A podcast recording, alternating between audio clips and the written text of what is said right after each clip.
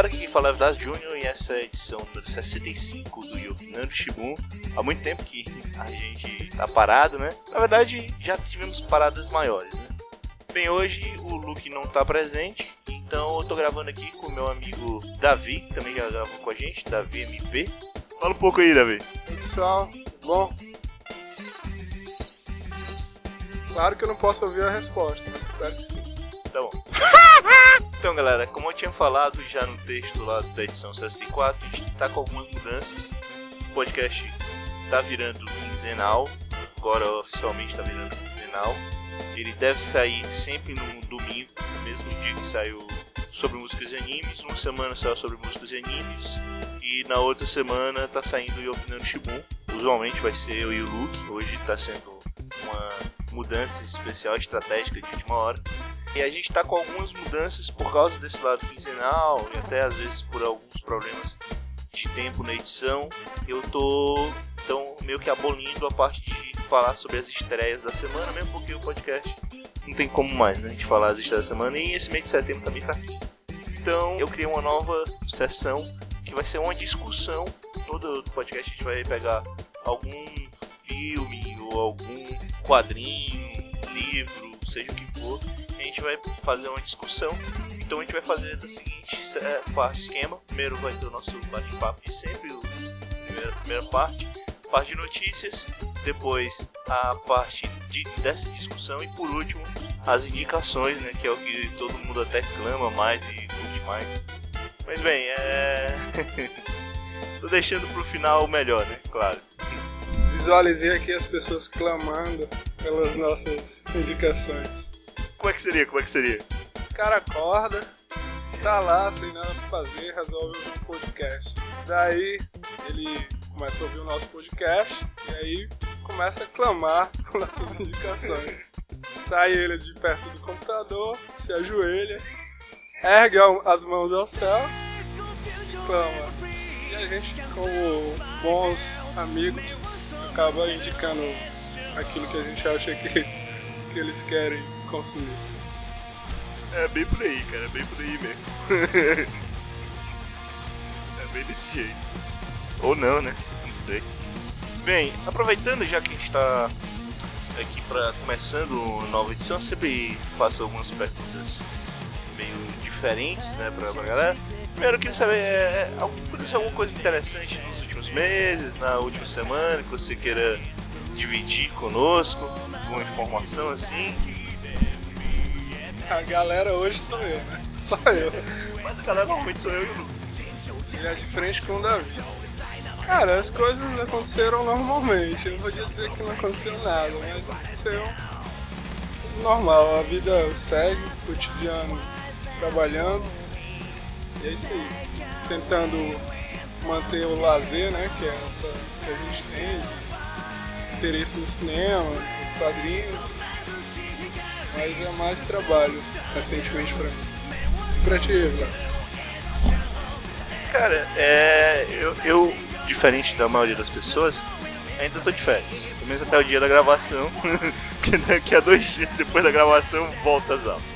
É, como eu tô fazendo só mestrado, nem então volta às aulas. Então, nessas férias, cara, como todo boa pessoa de férias, quase todo nerd de férias, eu não fiz porra nenhuma. Ou quase nada, né?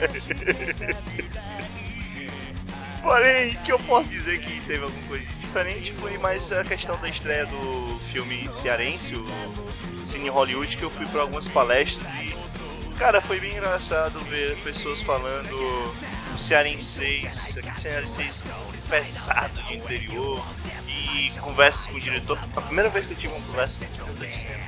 Bem lembrado, esse essa questão do, do cine Hollywood é interessante também destacar né, que foi deve, eu não participei das palestras mas foi a gente foi assim acho que foi a primeira vez que aconteceu vai não, talvez não tenha sido a primeira vez que aconteceu mas não é comum o Ceará é uma produção exclusiva né cearense e um lançamento a priori no Ceará e a gente está tendo exclusividade de acesso eu acho que agora que vai passar para o Brasil que, tá, que teve um sucesso enorme aqui no Ceará. E deve ter sido uma experiência interessante. Eu ainda não vi o filme, mais por descaso mesmo, mas é, tá, tá bem interessante, a recepção foi bem positiva, todo mundo comentando aqui. Acho que tomara que as pessoas no Brasil curtam o filme também. Cara, é muito bom, muito bom mesmo. É... Como não me lembro agora quem foi que, que falou essa frase, que é depois do filme, é, é quase um cinco paradisos cearense.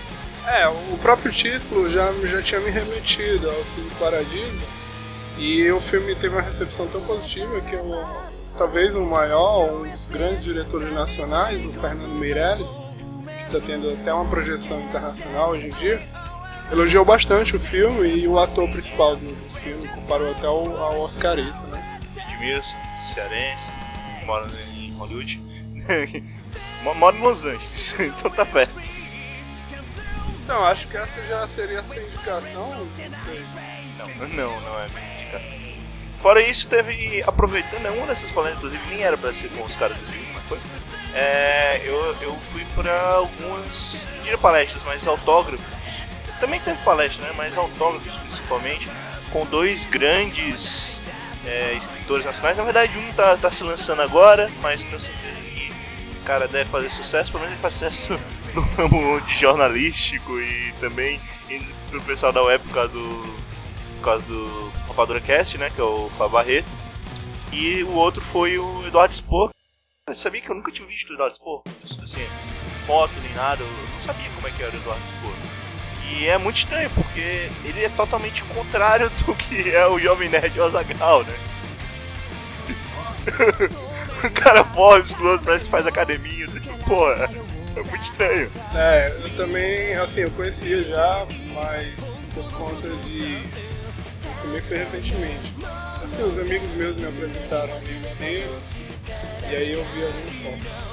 É interessante ter destacado esse momento também, porque a gente tem, de certa forma, um privilégio. A gente mora em Fortaleza, que hoje em dia é uma das maiores cidades do país, é, a gente tem um, duas grandes livrarias, né, as maiores do país, a, aqui, a Saraiva e a Cultura. Estou fazendo propaganda, não estou sendo culpado. Mas através delas a gente tem tido acesso a, a esse contato com, os autores. E a produção nacional está tá bem alta recentemente, até nesses gêneros específicos, fantasia, Barreto não se encaixa tanto em fantasia, mas enfim, tá sendo bem legal esse momento. A gente teve também o, recentemente, o, além do Expo do Barreto, que o presidente comentou, o Afonso Solano. E isso é, é, interessante porque a gente notou nesses eventos é o contato do público com os autores, crianças que começam a ler, tendo contato com, seu, com autores. Eu acho isso importante, porque aí fomenta todo um consumo de, de, de literatura. Falei consumo três vezes já nesse cast. Percebam como é o capitalismo. É, bem. Então, falou aí realmente, tinha esquecido de falar, né, do Afonso Solano também, eu vi, li o livro dele, indiquei no podcast. Mas. Foi legal, cara, foi legal. O Fábio Barreto, pô, foi bem maneiro, o cara é bem fina mesmo. Pô, já tinha mais gente, então não deu pra falar direito do cara. Mas, pô, é legal, cara, é legal. E é um tipo de evento que é, a gente não tá acostumado que tem aqui. O pessoal tem mais costume ter um negócio desse em São Paulo, Rio de Janeiro mesmo. E é, é legal, é legal por aqui. Eu sei que eu, eu tô falando isso mesmo porque tem ouvintes que, em muitos lugares que também não vão pra esses eventos. Ou porque não tem oportunidade, porque não vão mesmo. Então, porque tem, tem gente de São Paulo e Rio de Janeiro que não, não vai muito. E, bem, galera, dou a dica, porra, é bem legal mesmo. Não só pra cá de mas as, as, palestras, o contato com, com, com, a galera, com, com os leitores e com os escritores é muito bacana. Saiam de casa, seus hikikomori. É, metade do público não faz ideia do que, que significa isso.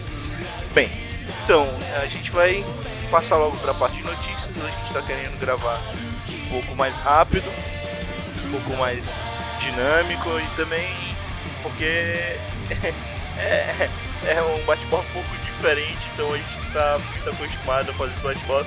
Mesmo porque é foda que eu conheço com o Davi tanto, que é foda você falar agora no podcast e botar assunto assim do nada pra fora. ser uma diferença desse cast. O Vlad está deitado. Eu não sei por que diferença, porque eu gravo deitado com, a...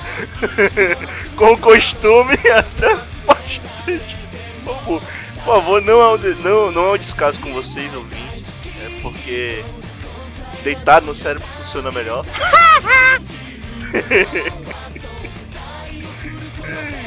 por incrível que pareça, é por uma melhoria no som, realmente, que, que eu tô gravando deitado.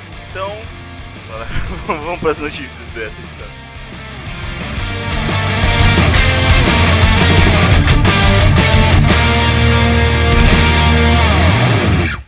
Especial Pokémon The Origin será lançado em outubro no Japão.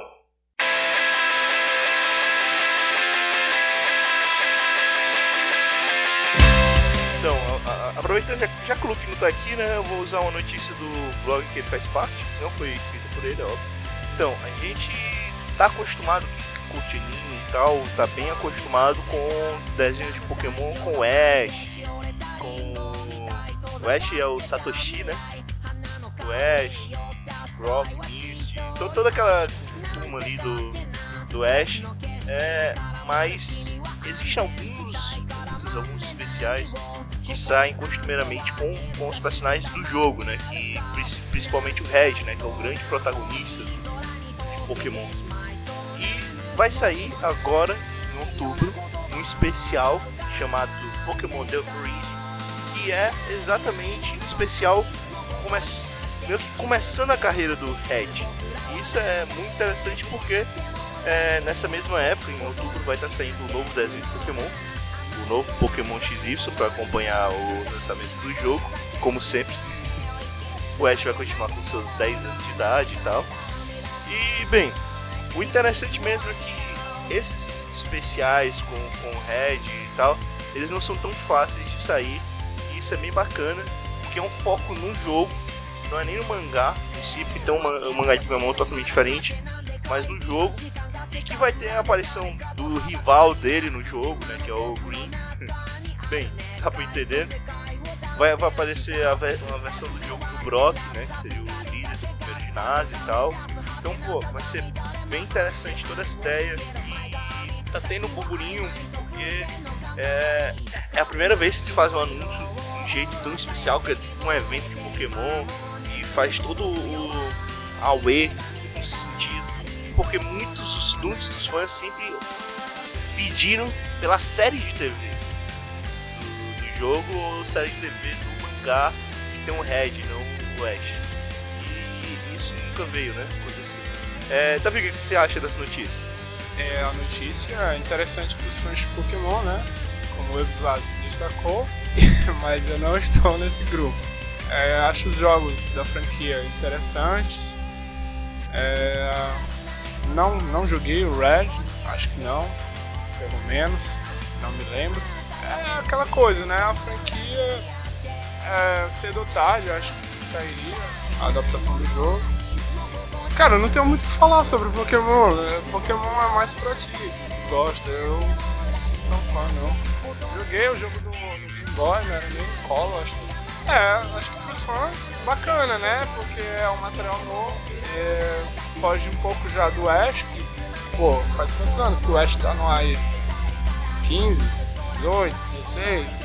Uns 16, né? Começou em 97. É, eu, eu, É, tem muita gente que é fã. Bacana aí, pra... boa sorte. Tomara que venha um bom material pra vocês. Primeiro é legal, porque mais que eu seja fã de Pokémon, eu tô saturado do Ash. O, o problema não é nem que o personagem é, é tipo, tá 17 anos no ar e tal. É porque ele não evolui. Pelo menos assim, você tinha as primeiras sagas de Pokémon que são bem aclamadas e tal. É, aclamadas, agora, agora lembrei da imagem que tu fez, o pessoal aclamando. Mas bem, essas primeiras sagas tinham um desenvolvimento bem grande tal de Pokémon. E se esperava que, que esse desenvolvimento continuasse. Aí você vem com a terceira saga, né, que é o Advent, Johto, que já era dos novos coisas, que ainda era uma continuação direta do Pokémon, até que você chega no Advance e você muda todo o cenário, de certa forma, e manter, manter, mantendo o mesmo personagem com o passado existente, mas quase que ignorado.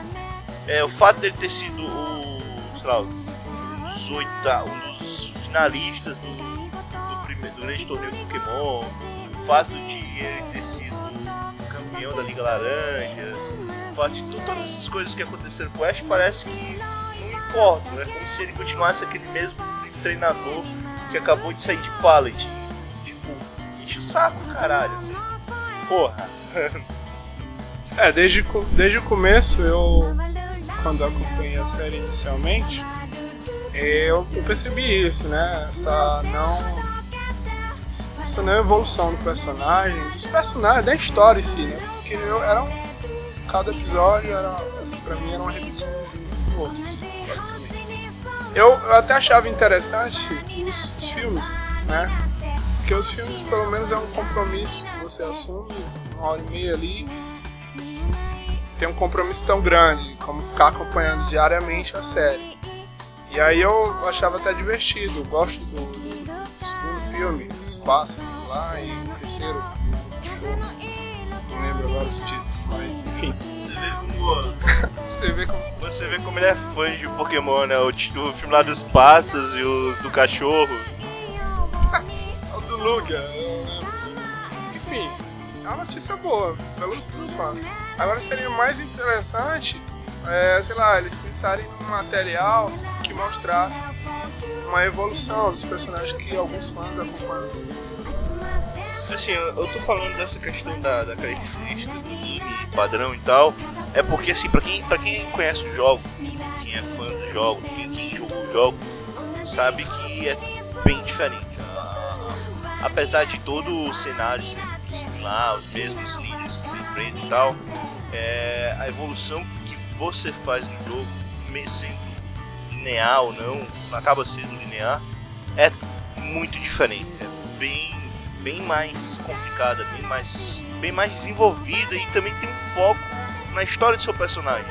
Não é como, tipo, por exemplo, que acontece muito no Pokémon, que o, que o Ash tá passando cidade, aí tá acontecendo alguma coisa, vamos desviar do caminho.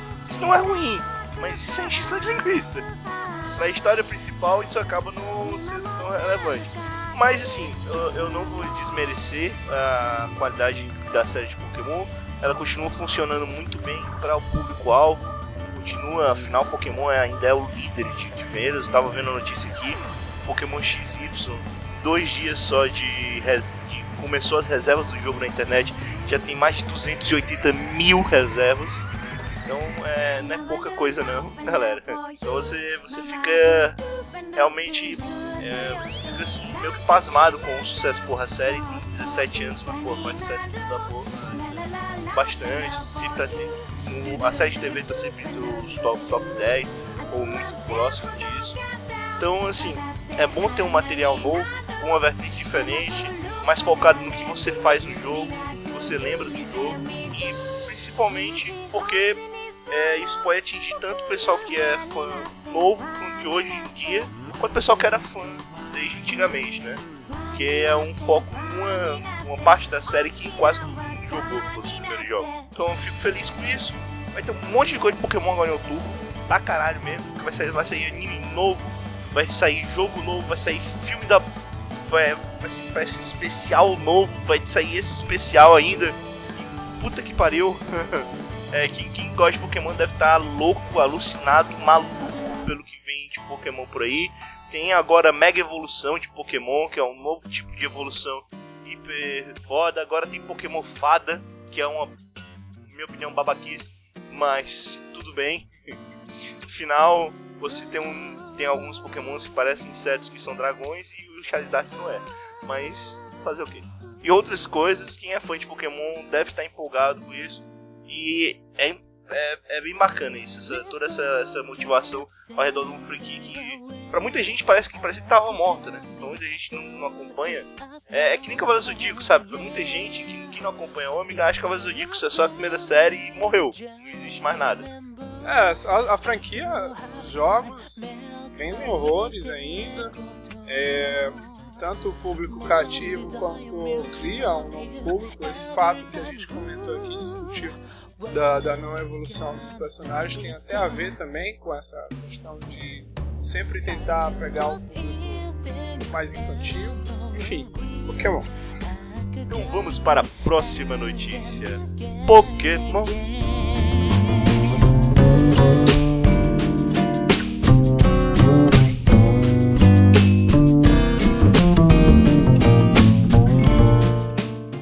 Chris Evans comenta a polêmica sobre Expresso do Amanhã.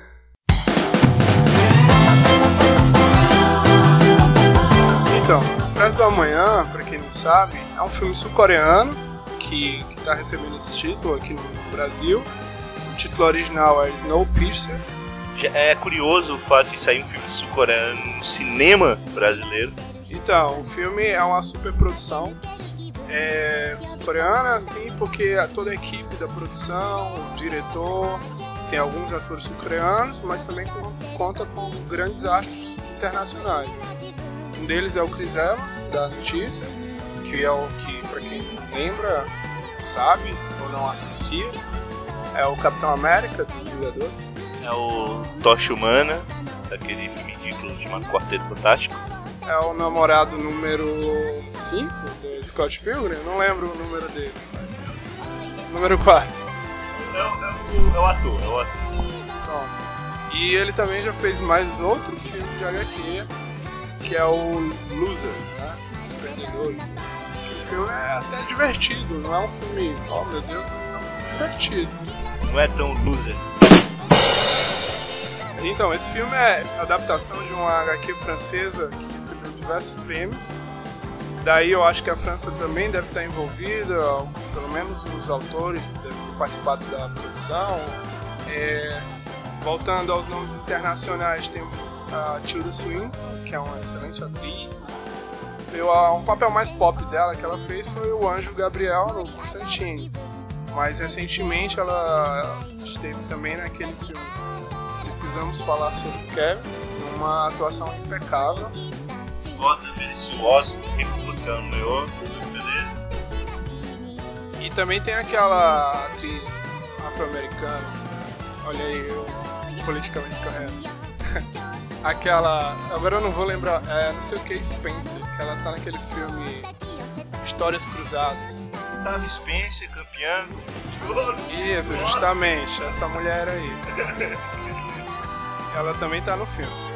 Do, do, que se trata o filme? O filme é uma história no, é, num futuro não tão distante assim, que a, a sociedade, nós humanos, tentamos conter ou reduzir o aquecimento global, daí, mas não conseguimos. Pior ainda, não, além de não conseguir, é, destruímos praticamente a proteção que a Terra tem contra os raios e entramos numa era glacial. Boa parte da população morre né, e fica somente esse trem é, vagando pelo planeta. Aparentemente é o planeta mesmo, eu não fui a fundo nos detalhes. Ininterruptamente o trem e dentro do trem os únicos sobreviventes. Dentro do trem a gente vai encontrar a, uma hierarquia, né? A velha luta entre classes, Karl Marx falava, entre os pobres e os ricos. Os ricos ostentando luxo e os pobres na, na extrema necessidade. Obviamente que isso vai gerar um conflito. Enfim, a notícia fala da, da do licenciamento ocidental para o filme. Quem está licenciando é o, o Weinstein Company, né? que é dos irmãos Weinstein. Que são grandes nomes da indústria hollywoodiana, mas que costumam a, a desagradar os fãs de algumas obras. A citar, o que me vem à cabeça mesmo é o Mononoke, que teve uma, uma, um licenciamento bem vagabundo nos Estados Unidos. A época a Disney ainda não cuidava do, dos coisas se não me engano. Só pra avisar, ele tá falando do, da animação do game Princesa Mononoke, não está falando nem de Mononoke as outras séries, nem anime, nem um filme, nem coisas, outras coisas, com várias coisas que existem com o nome Mononoke. Estou falando da melhor coisa que existe com o nome de Mononoke, Mononoke Hime. Então, a polêmica diz respeito a esse licenciamento que o, um dos irmãos Weinstein decidiu cortar 20 minutos da, da, da, da versão do filme, a versão original. Está sendo exibida na, na, Coreia do Sul, né, o país que produziu majoritariamente o filme. Está sendo um sucesso lá de bilheteria, quebrou recordes e tudo mais. E eles vão cortar 20 minutos. A desculpa é aquela clássica, né? Público ocidental, norte-americano, entre parênteses, né? É, não, não gosta muito de filmes longos, fica mais fácil para o público médio comum, que não quer muito se aprofundar nos roteiros. Aquela, aquela lorota de sempre, né? Ainda bem que eles não devem licenciar os filmes do Dario Novos. Aí o, o Chris Evans se posicionou muito abertamente sobre o assunto, mas claro que defendeu a versão integral do filme, até elogiando ele numa, das entrevistas, foram entrevistados ele a Tilda Swinton, está é, disponível no link no post, cast, é, eles elogiam bastante o diretor sul-coreano, o elenco do filme, a parte sul-coreana do elenco, né? Basicamente isso, né, cara? Mais uma vez, os caras do Ocidente querendo ferrar as produções orientais. Assim, é, essa questão de, de, de, corte, né? Normalmente, nesse caso aí é um corte, não é nem corte, corte final, né? É, é mais uma questão do corte em cima do material já pronto. Mas essa questão de, de cortar certas coisas assim, já atrapalhou vários filmes aqui no mercado, né? E um exemplo clássico, que eu, eu particularmente não gosto, mas muita gente diz que é outro filme muito mais foda quando você vê a direção do diretor, que é o Demolidor. E que eu, eu continuo achando do caralho, mas é, é só, só um caso. Eu vi a versão integral, não é que, que é muito melhor, mas é melhor que a versão apresentada nos cinemas, mas ainda assim é um filme regular, não chega nem a ser bom. Não, não, mas só, só, querendo falar então essa questão de, de, de cortes, é, né, às vezes. É, é, é, complicado, né, cara? Não, não, sei. Esse negócio do, do cinema americano não gostar de coisas longas é, é uma balela do caralho, né? Porque tem filme americano longo que nem presta. Você pode. Vou pegar um exemplo: Super Mega Hiperprodução Avatar. O filme tem duas horas e meia de filme para contar a história de Pocahontas. Polêmica maior é por conta do, dos, dos envolvidos, do envolvido no caso, que é o irmão Einstein. Quem acompanha as notícias e tal do meio, ele é um cara, cara, que é muito influente, mas que muita gente é, não concorda com as atitudes que ele tem. Não só para esses licenciamentos de materiais estrangeiros, como a própria questão de, do meio mesmo, artístico, sabe? Eles fazem campanha massiva para um determinado ator um determinado filme deles, ou um filme deles, porque eles têm muita influência em Hollywood. Isso né? conta no Oscar. Tem várias coisas sujas, assim, aparentemente na, a Play Art no Brasil está responsável pelo lançamento do filme, está previsto para outubro. Tomara que seja outubro.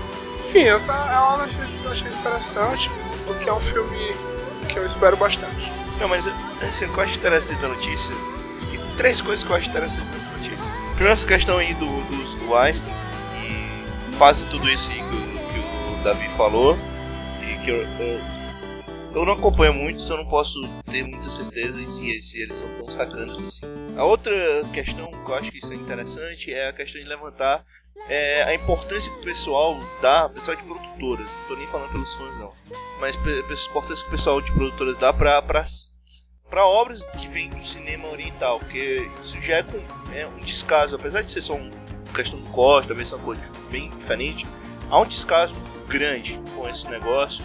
É, as, é, clássicas questões de, de, remakes e tal, que a gente também não vai entrar nesse detalhe aqui, mas é, toda, há um descaso muito grande sim, com produções orientais vindas para o ocidente e as que a produtora trazem. A gente que gosta de filme oriental, a gente sabe muito bem que tem muito filme excelente no Oriente que não vem pra cá por questão de produtora, por, por, por um descaso terrível que, que tem com esse tipo de material.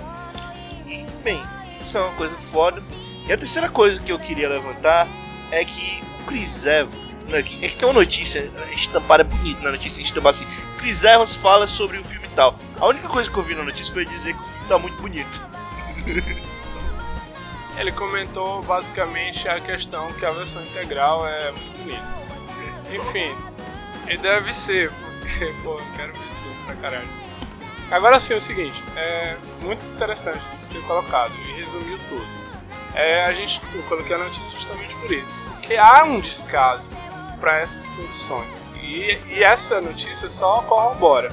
Voltando aqui agora para a parte técnica do filme, que é só uma, uma indicação já até para quem não, não, conhece o trabalho do, do, diretor do filme, é o Bong Joon-ho, ou Jun. Aliás, cara, o nome coreano é foda falar, sabe? Mas é... Só coreano sabe falar nome coreano, porque é, ele escreve de um jeito, mas os caras falam de uma forma completamente diferente. É muito estranho, muito, muito estranho. É, na, na ocidentalização aqui, a romanização que chama, né? Ficou Jun Ho Bong. Eu espero que seja isso. Ele é o diretor do Hospedeiro, aquele filme de 2006 que, que é o segundo saiu recentemente, mas eu não sei se ele está envolvido. O primeiro é excelente, eu acho um dos grandes filmes de monstro. É, revitalizou assim, gente tá falando do filme The Host Bon, o filme coreano de monstro, e não tá falando daquele filme ocidental da, da, daquela escritora que, bem. Esqueçam o segundo filme. É o Hospedeiro, que pra quem não viu ainda tem que ver esse filme. Sei que tem uma galera até que ouve, alguns amigos meus, que eu acho que não sei se vê. Vejam esse filme, O Hospedeiro. É, tem uma crítica até também à guerra biológica, esse filme bem interessante engraçado. Ele é, ele é, é, um filme engraçado, é um filme dramático, um filme que tem terror também, porque a forma como o monstro mata o tiozinho lá é foda. Outro filme do, do diretor bem recebido, aclamado, é o Memória de um Assassino, um filme de 2004, que basicamente foi considerado um, um sucessor de Seven, Sete Crimes Capitais, que fez bastante sucesso na década de 90. Um policial, que trouxe algumas reformulação pro gênero, e Memórias de um assassino, também veio com essa força. E recentemente ele fez, tem outro aqui, Mother, A Busca pela Verdade. No Brasil esse título. O título original é Mãe, e aqui no Brasil ficou A Busca pela Verdade. Não, no Brasil ficou Mother, A Busca pela Verdade. Peraí! Que é um filme muito bacana.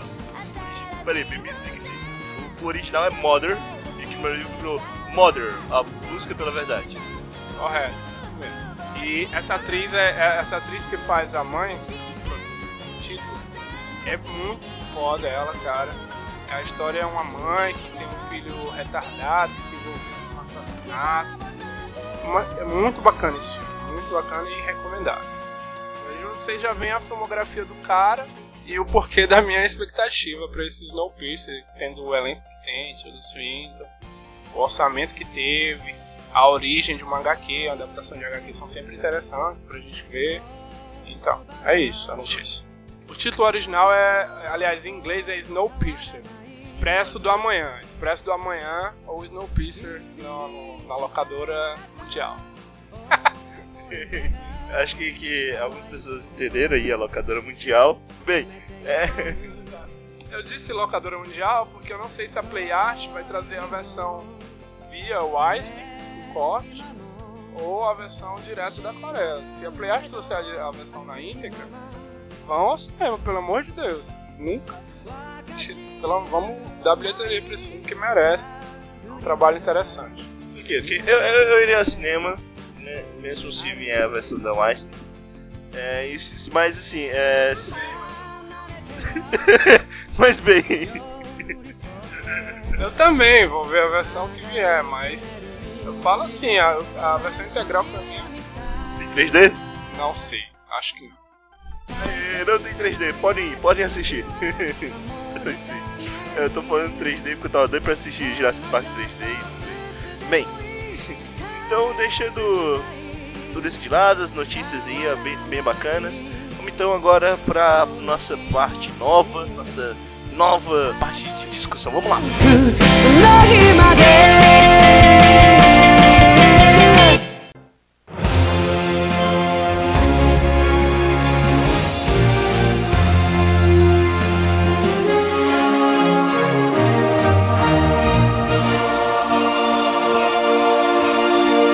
Galera, é, essa vez a gente separou três filmes para discutir aqui. Filmes que bombaram no cinema das últimas semanas. E infelizmente o Luke não está aqui para discutir sobre um deles. Na próxima edição a gente faz um pequeno é, reparo para discutir sobre pelo menos um deles. E, mas eu queria falar aqui sobre. Primeiro sobre o Homem de Aço, na ordem cronológica. Primeiro o Homem de Aço, que saiu no cinema aí. Todo, todo um badalo, novo filme do Super-Homem, finalmente vindo pra cá. E, aí, é, a gente vai falar também do Wolverine, o Imortal. Wolverine Imortal, não, desculpa. Que é baseado numa HQ muito conhecida, muito famosa do Wolverine. Mas que tem mudanças drásticas e que pessoas gostaram, pessoas não gostaram. Vamos comentar um pouquinho sobre isso, o que, que a gente achou. E por último a gente vai falar do Fodástico, o, o, o, Ciclo de Fogo. Eu tô assim nem um pouco tendencioso, né?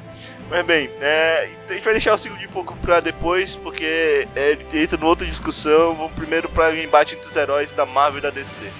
Então vamos lá. É, Davi, quer começar a falar um pouquinho aí do, do Homem de Aço, do que, que rolou no filme, da sinopse e o que, que você achou de interessante?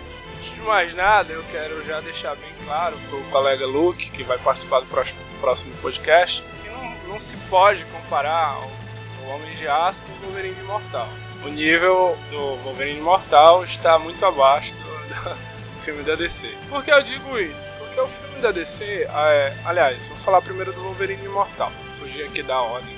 É, o Wolverine Imortal, adaptação da, da HQ escrita por Frank Miller, eu não lembro, eu acho que é eu, Wolverine, né? Que conta a história do Car Carcaju indo ao Japão. Bom, basicamente o, o filme ficou com um saldo positivo para mim porque conseguiu apagar assim um pouco a memória triste do primeiro filme do Wolverine, que foi uma bomba. Teve um começo legal o filme, o trailer era legal do, do primeiro, né? Pois é. Eu tô falando do começo do primeiro, mas o primeiro filme realmente, gente, não não não foi legal. O, o saldo final foi muito abaixo, até por conta do, do grande ator que eu acho, o Hugh Jack, ficou a desejar, o primeiro Wolverine. Já o Wolverine Imortal veio com essa missão de, de superar o primeiro, apagar, que é passar uma borracha naquilo, ignorar o passado e melhorar. E conseguiu. Nesse sentido ele foi melhor, bem, vou dizer, é bem melhor, porque o primeiro é muito ruim. É, comparar com o primeiro, ele é bem melhor que o primeiro. Agora ele não é um filme excelente, é um filme com alguns problemas. Eu curti bastante por conta da da pegada, né? De filme de acusa, aquela coisa mais crua, sem, sem tantos mutantes, apesar de ter a Samurai de Prata, que não é um mutante, é um... e a Madame Vibra. O filme é, se focou mais na ação, né? Tanto é que o pessoal falou, os comentários finais, era que era um bom filme de ação. E realmente o é. Tem duas grandes cenas, grandes cenas mesmo. A cena do, do trem bala, que eu não. Eu... Que, diga-se de passagem, é uma das melhores cenas de luta em trem que, que já teve. É muito foda mesmo. É, eu vou criticar coisas do filme, mas essa cena é, é, do caralho. Do caralho. Eu tinha visto essa cena no trailer e realmente, falar a verdade, ela não, não me tinha agradado, assim. Mas no cinema aquilo deu certo demais. Ficou muito bem feito, muito bem feito mesmo, muito empolgante. A outra cena memorável do filme para mim é a cena na qual, aliás, eu já vou até dando spoiler, mas vou conter o spoiler. É só só pra deixar claro, galera, é, é, a gente falou do começo dos filmes e tal. A gente vai tentar falar me menos spoilers, mas essa zona aqui é para quem assistiu os filmes mesmo, tá beleza? É, mas eu, eu particularmente vou, eu vou evitar os spoilers. Na verdade, eu vou falar da cena sem dizer o porquê da cena. A cena trata de uma, quando o Wolverine enfrenta um grupo gigantesco de ninjas, sei lá, centenas, dezenas de ninjas, e os ninjas começam a desferir flechas e mais flechas, e ele vai levando flechada, mas continua o caminho dele, vai, vai. Eu achei linda essa cena plasticamente, enquadramento, a neve, fotografia, tava ótimo, cara. Outro elogio que eu devo fa fazer. Não sei se tu tá colocando isso como a segunda grande cena de ação, porque assim, Eu achei a cena muito boa, mas eu já não considero grande cena de ação. Gostei mais pela, pela fotografia, pelo, pelo, pelo cenário, pelo, pelo negócio como foi feito. Não é uma grande cena de ação, né? mas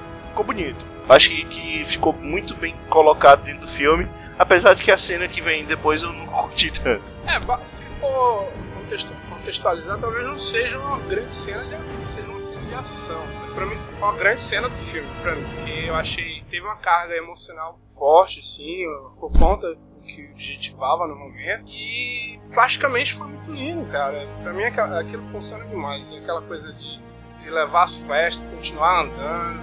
Várias faixas linhas das festas dos caras. E os ninjas atrás, né? Mano, eu achei memorável essa cena. É, quero elogiar também um ator que eu gosto bastante, que participou desse filme, o pai da, da Mariko, né? Ele é um ator japonês, agora eu não vou lembrar o nome dele, mas já participou de diversos filmes ocidentais, né? Tá sempre lá. Ele vai estar agora no filme do Ken Reeves, 47 Ronin. Ele esteve no Último Samurai. Vocês devem saber quem é. E fez também o grande filme japonês para mim de terror, Ringo. Cara, agora, agora assim, a, os defeitos do, do filme, eu, eu particularmente eu não gostei do, do clímax final do filme. Achei a cena de luta. Só, antes dele falar do, do, dos defeitos, né, na parte que a gente falou de defeito, eu queria só deixar um pouquinho claro que, que acabou não falando, né? O Bibi falar, mas foda-se. É, a sinopse do filme é, se passa depois do X-Men 3, aquela bomba, aquela puta, aquele puta filme ruim. Quando o. É, desculpa se vocês não viram X-Men 3, não precisa ver. Mas bem, no final do filme o Wolverine mata a Jean Grey, a Fênix, e ele tá numa fossa no começo do filme, né? Não, acho que não é spoiler, acho que tá nas tops. Tá numa fossa porque ele matou a Jean Grey, tem, tem, tem, tem lembranças, sonhos com, com, a, com a personagem, com uma personagem muito extrema. Por sinal, eu achei. Esse é um dos pontos que eu vou falar que eu achei paia no filme, mas tudo bem. E acaba que ele é chamado por um cara que ele salvou há muito tempo, na época da guerra, num, que tava, era em Hiroshima ou era Nagasaki? Acho que era Nagasaki. É, que ele tava na hora que foi que foi jogada a bomba. É legal porque isso não fere historicamente nada, mas ficou bem, bem legal. Inclusive essa cena é muito boa. É, é, a minha, é a minha segunda cena preferida, a primeira é do trem. Acontece que é, esse, esse cara que ele salvou, né? Ele acaba. Esse, esse japonês, ele meio que parece que achou uma cura pro Wolverine, a cura para a imortalidade do Wolverine. E ele oferece a ele a possibilidade de ele se tornar um mortal. E por isso o Wolverine vai ao Japão é, com uma garota que chamou, que, que foi lá pegar ele, que é uma que é uma subordinada desse, desse, desse velho. E ele vai pro Japão atrás entender, entender o que, que, é, que esse cara quer dar para ele, e esse lance da imortalidade e acaba que ele que chegando lá, ele fica no meio do intriga familiar e também tem, tem um lance do cara tentando roubar a habilidade dele e, e aí começa o filme. Aí fica todo esse problema, como sempre, o Wolverine indo pra se fuder em algum lugar do mundo. E, e só pra lembrando, né, como, como o, o, o Davi falou, não tem tanto esse lance de vários mutantes e coisas do tipo. Aquele coisa que tinha no primeiro Wolverine, que foi aquele esquadrão de elite o Esquadrão Classe A de mutantes babacas. Desculpa, né? Mas ficou bem, bem fraquinho, bem chatinho. Mas bem, vamos lá, Davi. Agora vamos falar um pouquinho dos defeitos, porque tem, tem coisas boas, mas tem muitos defeitos. De coisa boa, a única coisa que o Davi não citou, que eu volto a reiterar, a primeira cena, a cena da guerra, que ficou fodástica. Quem gosta de filmes de guerra, principalmente filmes de guerra japonês, sabe que aquela cena foi muito bonita, cara. Muito bonita mesmo. A cena ficou muito foda falou várias coisas aí. É, vou fazer alguns pequenos comentários. A cena da guerra, da, do bombardeio, realmente bem feita, executada. E o filme já começa a todo vapor com ela. Ah, pois é. A, a, bom, X-Men 3 não é o melhor dos três, mas não é esse filme horrível, eu não acho. A, a relação. Sério mesmo.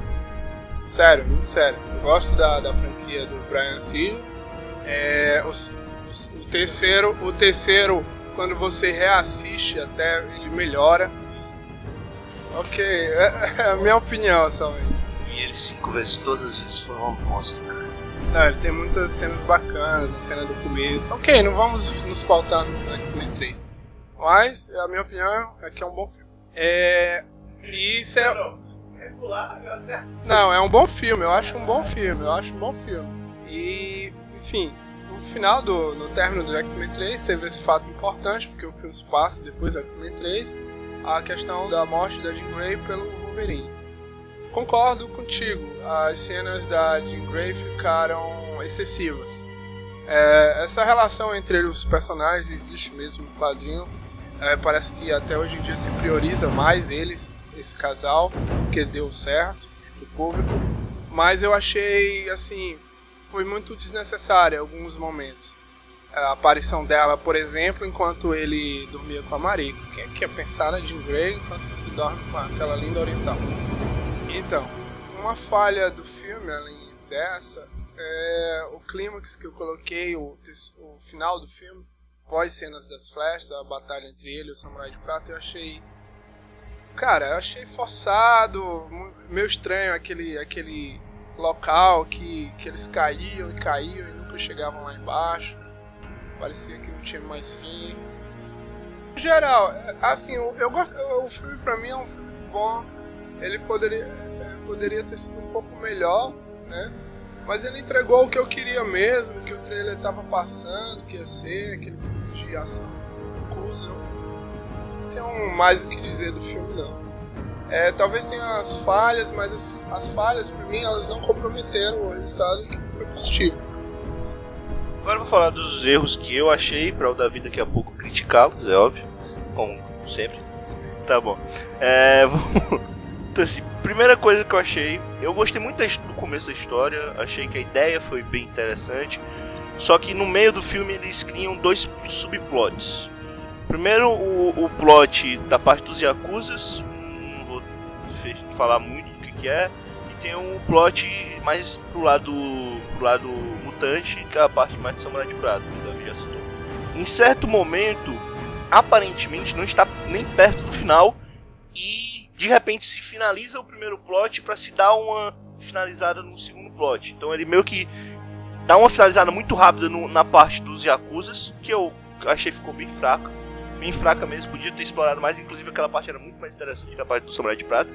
Pra se dar um foco no Samurai de Prata, que claramente é um negócio de você tem que ter a luta final fodona. Eu, eu, eu achei isso, primeira, primeira coisa assim, erro de roteiro pra mim, fraco nesse lado do roteiro foi isso. É, não é um roteiro magistral, né? É, realmente tem essa, essa mudança de plot drástica, um encerramento brusco, e até a minha crítica vai em cima do, do clímax final por conta disso, é, decorre disso, que ele falou. Ponto melhor do filme, cenas de ação. As cenas que tem de ação são muito bem feitas, com exceção da, do corte final. O corte final nem é uma cena de ação ruim é que ela é muito louca, assim, é muito forçada. Eu não acho ela feia, essa é bastante forçada. E não só pela parte do, da briga do Wolverine, mas dos outros personagens que também lutam, eu também achei que ficou bem forçado. Outro, outra coisa, eu achei que não definiu muito bem quem que era o grande vilão.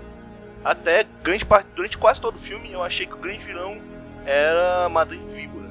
Sei lá, Senhora Víbora, sei lá. E depois você tem um Samurai de Prata ali no final. E eu não sei se a Madame Víbora estava trabalhando para alguém mais importante, porque o filme não deixa claro. E você não sabe se o Samurai de Prata é, é que estava trabalhando para alguém mais importante, tem esse lado mais obscuro. Não se definiu muito bem o vilão. Enquanto que você tinha até um, um plot interessante na parte de Yakuza, que era bem definido, ó. ó o cara aqui que é o dinheiro tal do, do outro blá blá blá. Mas na parte mutante, você também não tem uma definição legal de vilões. Eu achei uma coisa chata, assim. É como se o filme é excelente 80%. No final, ele te saca, ele te dá uma rasteira. Eu, eu, senti um pouco disso. Pra mim, eu não tive esse problema, porque eu tenho um, um pouco do background dos quadrinhos.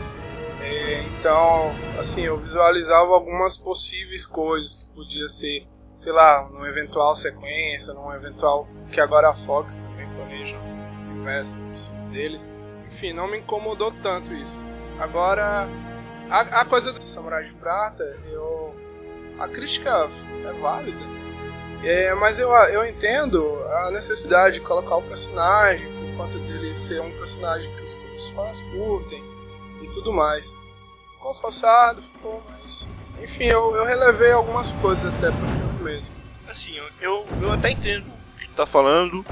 Eu acho que foi um final bem quadrinho. Eu acho que realmente concordo. Foi um final bem quadrinho, bem, bem clássico. É, quadrinho é bem clássico de, de coisas assim, tipo, o cara, o roteiro, o roteirista tá bem pra caralho e não sabe o que fazer, dá um, Deus Ex Machina no final, isso é clássico de, de, quadrinho. Eu não vou dizer que é clássico de histórias de X-Men, porque eu conheço histórias, não tantas histórias de X-Men, principalmente fora do Wolverine assim, mas eu sei que isso é clássico de quadrinho. Mas isso não é legal. É minha opinião, tipo, desculpa, minha opinião, isso não é legal. critico isso pra caralho nos Batman, nos outros personagens que eu gosto. E eu achei isso meio forçado, inclusive eu acho que no Super-Homem, que a gente vai falar daqui a pouco, também tem um pouquinho disso, mas nem tanto quanto nesse filme. Agora sim, o filme é um filme que vale a pena pro cinema? Eu acho que vale. É um filme muito interessante. As cenas de ação, como eu já falei, são lindíssimas. E não são só 5 minutos de filme que você vai achar legal. Diferente do primeiro filme, a maior parte do filme é muito interessante. A cena pós-créditos é foda. Apesar de eu não, de eu não curtir o, tanto a saga do Brian Singer, do X-Men, eu curti muito do a primeira saga e eu quero ver o que, que vem depois agora do coisa. E a, a cena final de pós-crédito é foda pra caralho, fique até o final. É muito boa mesmo a cena que liga pro, pro próximo filme. E assim, é, vamos pra nota, porque se pra conseguir falar dos outros filmes, vamos dar uma apressada. Então, é, de 0 a 5 Batman Feira da Fruta. Voltando aqui para as Feiras da Fruta, ali que beleza. De 0 a 5 Batman Feira da Fruta, quantos, quanto você dá pra Wolverine Imortal. Antes de dar nota, eu só queria falar mais uma coisa que eu achei legal. Não, não, na história dos quadrinhos, eu acho que é nessa história específica, o Wolverine se casa com a personagem Mariko. No filme, um spoiler, isso não acontece. É, isso eu achei interessante, eu achei interessante dentro do contexto do filme e até do que vai acontecer no universo dos filmes X-Men futuramente foi legal ver a personagem Mariko, Mariko ao término do filme ter uma, uma resolução para a personagem mostrando uma mulher forte, mostrando uma mulher que, que não é dependente, né? não é aquela. Achei bem interessante isso, ela assumindo a empresa, a corporação lá. Já que o Davi não ia falar spoilers, né, que quase não falou nada, só o final do filme. É... Detalhe. Então, eu, eu acho que primeiro faz todo sentido essa questão de não ter casado com a Mariko pelo ponto de vista que vem por aí, né, da, da continuação, acho que é, é, clássico, acho que todo mundo, entende, todo mundo que entendeu é, que, que, é um filme que vai ter essa continuação no futuro, é, essa continuação da, na saga do, do no X-Men Dias do Futuro, esqueci, Dias do Passado, esqueci, não, qual o título, depois ele, o Davi fala, corrige. Mas bem, é... mas outro ponto que eu achei interessante disso, porque assim, pra mim, eu achei a relação muito bem trabalhada dele com a Mariko. Não é uma relação que você diz, puta, um romance do caralho e agora se casar. E isso também foi legal, porque isso corrobora muito bem com o final da, no final do filme, como é que fica a relação. Bem, agora sim, Davi, por favor, sua nota. É, porque a gente tem que ir pro Homem de Aço. Cara, eu vou dar 3,5 Batman's Feira da Fruta. É um filme legal, tem cenas marcantes, bem feitas. Gosto pra caramba do trabalho do Hugh Jackman. Espero que ele aceite aí os 100 milhões que a Fox aparentemente está oferecendo para ele para mais quatro filmes de franquias da, da Fox. Daí vai incluir X-Men, Dias de Futuro Esquecido, ou não sei se já está incluso. Pra quem não sabe, já vazou um trailer aí de X-Men Dias de Futuro Esquecido. Mas é isso, 3,5 pro Wolverine. Bem, é, concordo, 3,5 pro Wolverine.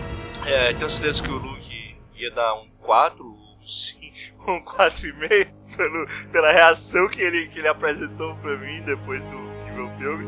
Mas a gente conversa, fala um pouquinho sobre isso depois. Então, vamos para o Homem de Aço, que agora é a vez da fanboyzice do Davi pelo filme. e eu vou fazer o contraponto dessa vez. Por favor, começando. Sinopse de O Homem de Aço faz isso comigo, não, que eu sou péssimo de sinopse. E até porque é um homem de aço. Puta que pariu, cara. Quem não sabe ainda a história do Clark Kent, Kael, enfim. Quer fazer a sinopse? Era uma vez um, um, um planeta, numa galáxia muito distante, é, há muito, muito tempo atrás. Quem acompanha os quadrinhos sabe que tem uma história que a galáxia não era nem tão distante assim. E uma galáxia diferente da nossa. tá certo, né? Diferente da nossa, né? Eu falei, falei, explica aí. É, porque tem uma história que, né, que na verdade é uma história daqueles arcos fechados que não contam pra cronologia. Eu não vou saber dizer qual é, porque realmente eu não li muitas coisas de Superman, a não ser as duas melhores coisas. Que é Grandes Astros e Entre a Voz e Martelos. Enfim, tem uma história que diz o que acontece. Nessa história específica, eles contam que Krypton tem uma teoria da física, eles usam uma teoria da física, que diz que quando você chega num limite, numa borda, no limite do universo, você sai do outro lado. O que aconteceu com a navezinha do Cal, quando saiu de Krypton? Ela foi, foi, foi, chegou nessa borda e voltou pro outro lado. Quando você volta pro outro lado... É igual no Pac-Man. É, justamente. Só que quando você volta pro outro lado, você viaja no tempo. A teoria diz isso, aparentemente. O que aconteceu? Krypton era a Terra no futuro. O Cal saiu lá, voltou pra cá, a Terra no passado. Voltou pra Krypton. Bem, não é o caso do filme. no filme, ele está em uma galáxia distante. Isso, ele usa basicamente a ideia de Krypton do, do tal livro lá dos últimos dias de Krypton. Eu, eu li um pouquinho sobre isso. Não é exatamente o mesmo Krypton, mas é mais ou menos essa ideia. É em uma galáxia não tão distante, existia um planetinho chamado Krypton. Esse planeta ele estava no ápice da evolução. Eles meio que chegaram ao limite do quanto a raça kryptoniana poderia evoluir. A ideia é que se faça mais ou menos essa. E, o, e eles também já tinham é, sugado o planeta o máximo possível e o planeta estava para explodir. Nesses momentos finais de Krypton, houve um pequeno problema entre um general chamado Senhor General Zod e o, um dos principais pesquisadores, não sei, não sei qual, qual que é o, o termo para o, o Jorel, mas ele é um, um, um cara importante, é, de uma casa importante de Krypton, que ele tinha, tinha falado que Krypton ia explodir, tinha explicado tudo quais eram os problemas de Krypton, e ele tinha escondido que ele e a mulher tinham tido um filho pelas maneiras clássicas que os seres humanos têm filhos. É, porque kryptonianos normalmente tinham filhos de laboratório, de proveta mesmo. E isso, para começar, isso gera um grande problema, mas não, não, não, não é um destaque da história. A questão é que Zod tentou dar um golpe militar, não deu certo, foi preso, foi expulso para um, a Zona Fantasma, a famosa Zona Fantasma. Enquanto isso, o planeta estava explodindo.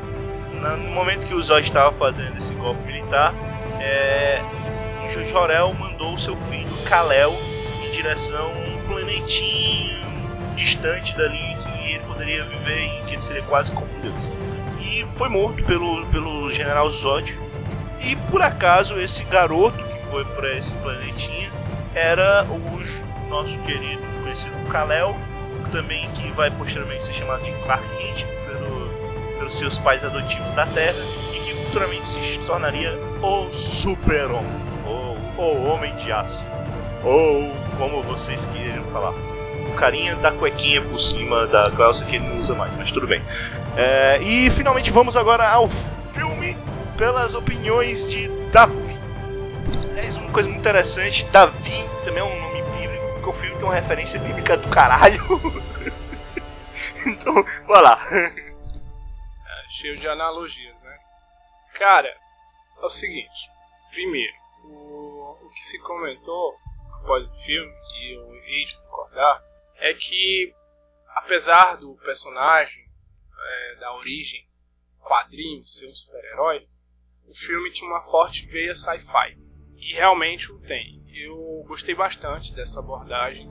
Trouxe uma desconstrução da Krypton que o cinema tinha construído, né?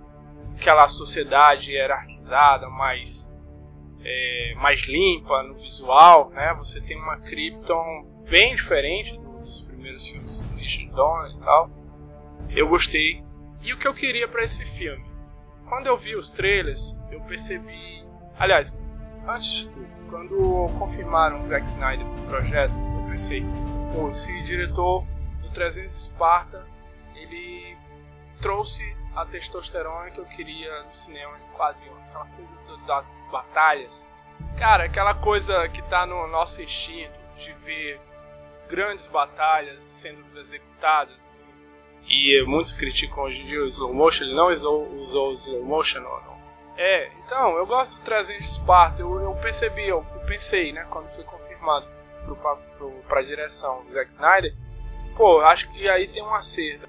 Daí a gente também tem uma direção dele no, no que eu achei que foi uma direção muito firme, muito segura. É, muitos criticam o fato de ter sido uma adaptação muito literal, de ele não ter tentado, sei lá, inovar. É engraçado, as pessoas criticam quando o cara foge, é, é, o final não é, né? O final do filme é diferente.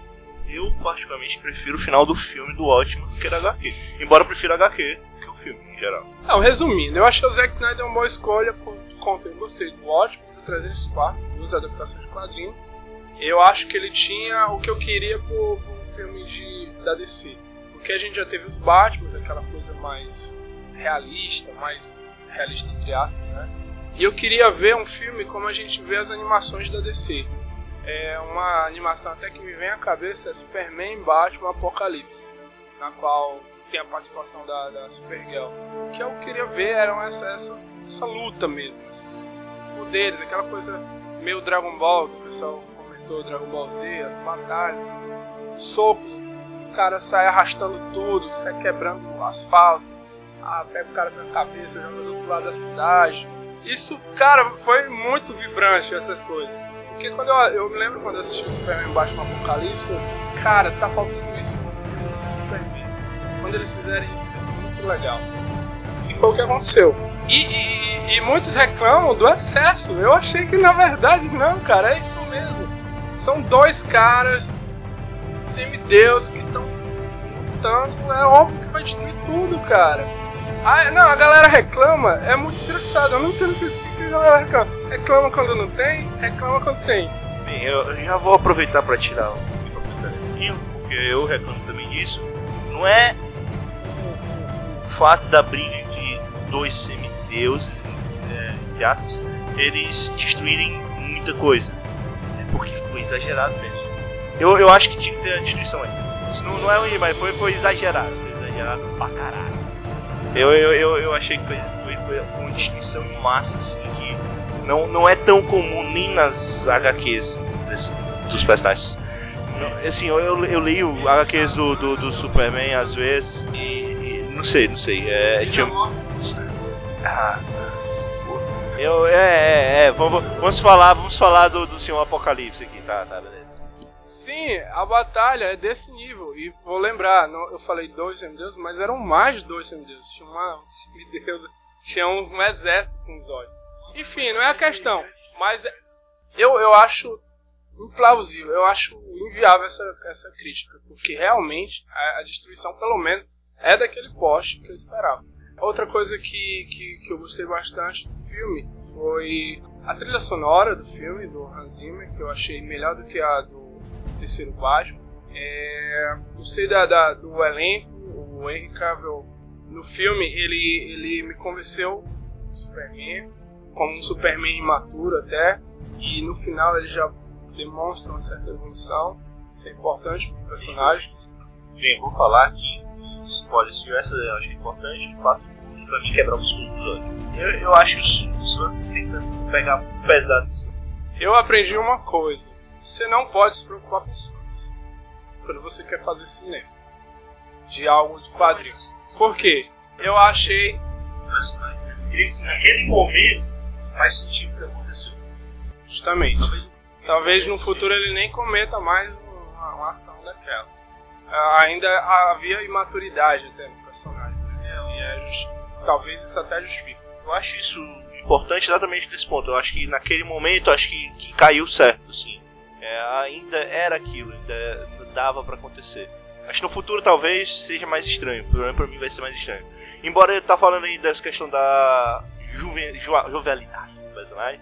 A idade dele, eu, eu fiquei meio brincar com isso um pouquinho. Não, só, não pela brincadeira da, da referência bíblica, mas ele, ele agia com cara muito mais novo para um cara de 33 anos. É, mas aí eu levo em consideração que ele é um cara que não teve um contato social é, tão grande, né? Porque foi um cara que sempre teve a margem da sociedade, se escondendo, fugindo. E aí talvez isso justifique. Cara, é um filme blockbuster que eu saí empolgadaço do cinema. Era meia-noite, eu tava mais ativo do que normalmente eu estou nesse horário, conversando com um colega, vibrei, foi o que eu esperava do primeiro filme do Superman. E eu acho que vai melhorar o segundo, até porque você já sabe que vai, vai ter quem vai participar do segundo. Eu não tenho muitas críticas, porque, cara, não, não dá, era o que eu queria, era um blockbuster com muita ação, com muita efeito, os efeitos são conscientes, tem uma hora que, que tem horas pouquinhas que ainda fica meio estranho, mas no geral eu vou dar 4,5, né? Baixa atmosfera da FUN. Assim, pela diversão, né? Tem nota por outra coisa que não seja diversão. então pronto. Eu, eu achei o filme bem bacana. Eu achei o filme bem bacana. Vou dizer logo minha nota, depois um pouquinho. Eu dou os mesmos 3,5 que eu dei pro, pro Wolverine Imortal. Eu não achei o. Peraí, faz essa piada aí. Outono é sempre igual. As flores, não sei, cara, não sei cantar essa música. Só sei que o Wolverine Imortal não morre no final. É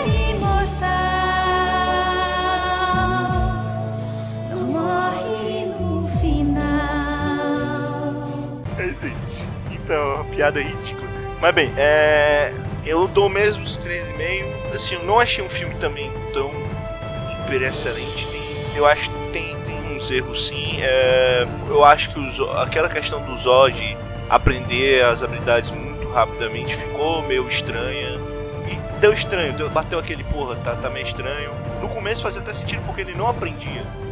E do nada, poucos, sei lá, 20 minutos depois ele já sabia tudo. Mas bem, é. Eu já, já te passo, porque eu sei que tu é. Militar, cara, por natureza ele é um militar, geneticamente ele é um militar, se adapta a ambientes, né?